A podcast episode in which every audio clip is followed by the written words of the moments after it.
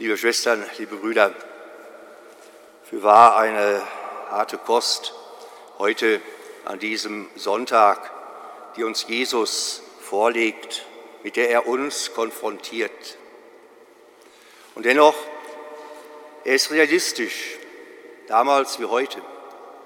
Denn all das, was wir eben gehört haben, denke, Schwestern und Brüder, es geht Ihnen ähnlich wie mir, bringt ganz aktuelle Bilder mit hinein in unseren Kopf und in unser Herz.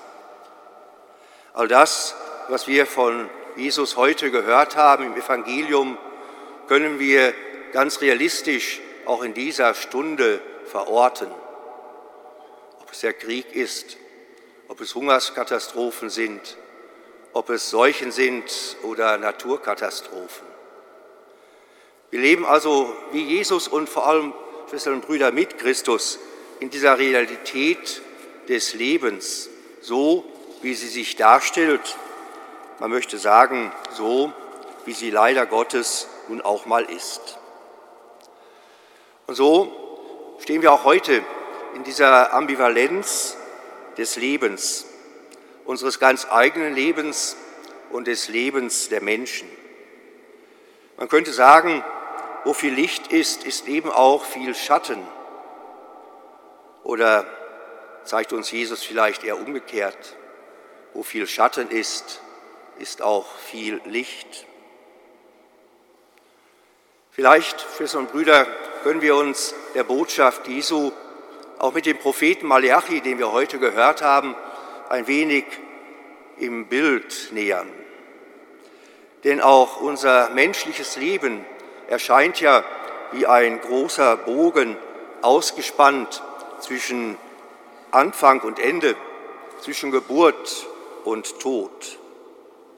Und er ist zusammengesetzt aus unzähligen kleinen und großen Anfängen, die wir immer wieder machen, aber eben auch Abschlüssen.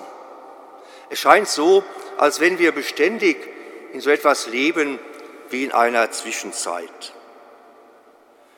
Alter und Jugend, mit Sorgen und Ängsten, mit Vorauswissen und Planbaren, mit Wunschgemäßen. All das läuft, Schwestern und Brüder, doch in unserem Leben zwischen Freud und Leid, Hoffnung und Enttäuschung, Fortschritt und Rückschlägen zusammen. Das liegt, wir spüren es immer wieder selber, sehr oft nahe beieinander. Es ist fast wie bei einem Hausbau, der viel Planung verlangt und die meisten werden es vielleicht selbst erlebt haben, doch immer wieder vom Baustoff, von Rückschlägen, von neuen Dingen geprägt ist. Auch wir, Schwestern und Brüder, können dieses, unser Lebenshaus, vielleicht nur so errichten und wissen doch, im letzten kommt es auf das Fundament an. Und davon spricht Christus in all den Wirren, in all den Ambivalenzen der Welt und des Lebens. Konzentriert euch und seid rückgeworfen immer wieder auf das Fundament, dass er, das Gott selber ist. Und so wissen wir auch, dass wir eben unser Lebenshaus nicht alleine bauen können. Wir sind zum einen angewiesen auf viele Menschen, die mitdenken und die mitbauen, aber wir sind eben auch angewiesen auf dieses Fundament, auf Christus selber. Er ist der Boden, auf dem wir bauen und diesen Boden haben wir uns nicht selber ausgesucht, er ist uns von Gott geschenkt. Und so dürfen wir auch darin verbunden bleiben, dass dieser Boden, dass dieses Leben eigentlich schon lange vor uns war, eben in diesem unendlichen Gott, der ganz konkret auf mein Leben zukommt. Und darin wissen wir dann auch, Schwestern und Brüder, so sagt es uns Christus, so zeigt es uns der Glaube, dass auch die letzte Vollendung unseres Lebenshauses nicht in unserer Macht liegt, sondern in den Händen dessen, der Ursprung und Vollendung allen Lebens ist. So spricht eben Malachi, der Prophet, heute auch in der Lesung von dieser Zwischenzeit, vergleichbar mit dem Bau eines Hauses. Dieses hat schon lange vor uns begonnen und es wird weit über unser Leben hinausreichen. Und wir alle sind darin eingespannt, Schwestern und Brüder, und können immer nur einzelne Bausteine sein im Zusammenhang nicht nur dieser Welt, sondern vor allem in dem göttlichen Projekt seines Friedensreiches. Der Prophet baut und vertraut auf das Fundament, auf den Boden Gottes, der seine Verheißung gegeben hat, der eben verspricht und auch uns heute in dieser Stunde einmal selber zu kommen, um diesen Frieden zu schaffen und, ja, bildlich gesprochen, die Sonne seiner Gerechtigkeit für wahr einmal aufgehen zu lassen und alles Verwundete mit der Kraft seiner Liebe zu heilen. Wir leben in einer Zeit, Schwestern und Brüder, der großen göttlichen Verheißungen und deren letzten Erfüllung.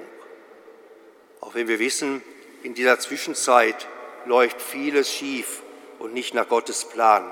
Wir wissen, Menschen überheben sich über andere. Es herrschen Ungerechtigkeit und Ausbeutung. Viele verlieren Gott als ihre Verheißung und als ihr Fundament. Viele fühlen sich von Gott auch in diesen Tagen und Monaten im Stich gelassen. Und so fühlt sich der Prophet damals schon gedrängt, und das reicht hinein, bis hinein in diese Stunde, sie alle an Gott zu erinnern und, ihn auf den, und sie auf den rechten Weg hinzuweisen, mit einer anderen Hoffnung und mit einem tiefen Vertrauen zu stärken. Vielleicht, Schwestern und Brüder, hilft uns da ein Bild, das mir in den letzten Tagen bewusst geworden ist die plötzliche Dunkelheit, die sich über unsere Stadt legt, diese plötzliche Dunkelheit auch hier an Groß St. Martin, wo von außen kein Licht mehr auf die Kirche steint und sie nicht mehr in ihrem Glanz erstrahlt. Aber von innen, von innen leuchtet das Licht hinaus in die Finsternis dieser Welt. Das Licht der betenden Christinnen und Christen das Licht des Gottvertrauens, das Licht einer nie versiegenden Hoffnung. Es scheint heraus in diese Stadt und in diese Welt, weil Menschen weiter vertrauen und weiter bieten und dieses Licht mit hinaustragen in die Welt, in die Welt der Zwischenzeit, in die Welt der Bedrängnis. Und so sagt uns nicht nur Maleachi, sondern vielleicht auch der Schein von uns Gläubigen. Vergesst nicht, habt Geduld, gebt nicht auf. Eine aufrüttelnde und ermutigende Botschaft, gerade für uns heute. Amen.